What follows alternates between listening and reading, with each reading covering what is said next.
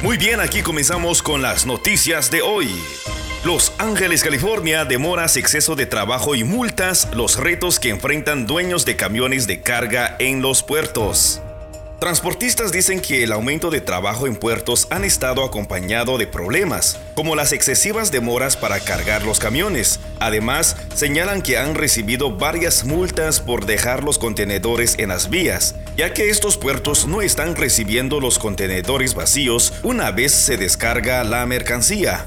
Residentes de la ciudad de Wilmington donde más del 86% es de origen latino, se quejan por el aumento considerable de camiones de carga y contenedores en las calles las cuales están siendo utilizadas como estacionamiento debido a retrasos operacionales en el puerto de Los Ángeles. Tráileres y contenedores se pueden ver durante todo el día en Wilmington, ciudad vecina de San Pedro, puerta de entrada de buques con mercancía proveniente de todas partes del mundo. La comunidad denuncia que los problemas en el puerto de Los Ángeles han afectado zonas residenciales y han aumentado los accidentes por el poco espacio para que se movilicen los camiones de carga, según informe de Univision.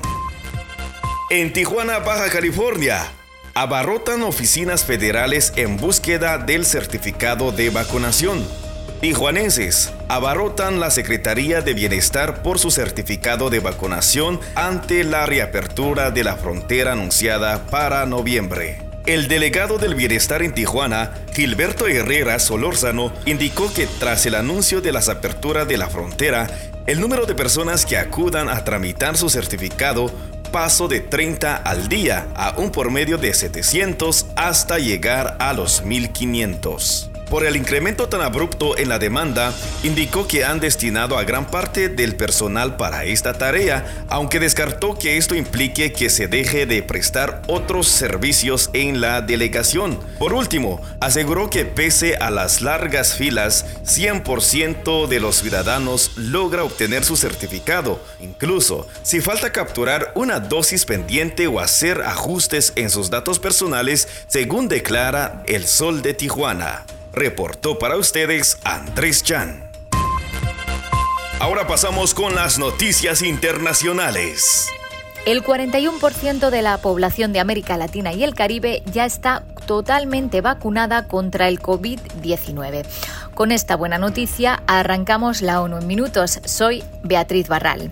Son cifras que ha dado la Organización Panamericana de la Salud. Su directora, sin embargo, dijo que la cobertura de vacunación no se ha distribuido uniformemente en todos los países de la región. Los casos de COVID-19 están disminuyendo en buena parte del continente, aunque en América del Sur, Bolivia y Venezuela informan de un aumento de las nuevas infecciones.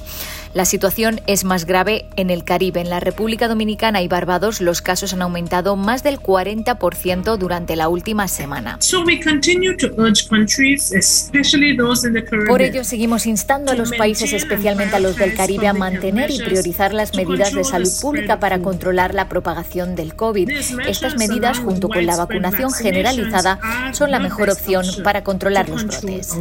En todo el mundo, el número de casos y de muertes por COVID-19 se se ha estabilizado esta semana con más de 2.700.000 infecciones nuevas y más de 46.000 muertes, lo que supone un descenso del 4 y del 2% respectivamente.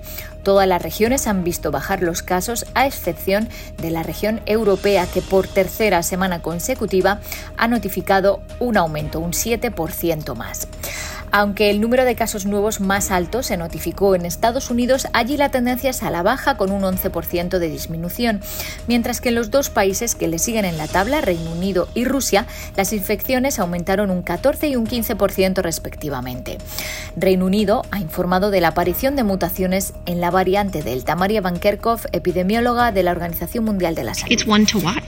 Um, es una variante para vigilar porque tenemos que ver la evolución de este virus continuamente, explicó y dijo que se están haciendo todos los estudios. Cambiamos de asunto y hablamos de pobreza. La desigualdad reduce la movilidad social y condena a los pobres durante generaciones, asegura el relator especial de la ONU sobre pobreza que propone invertir en primera infancia y en una renta básica para jóvenes.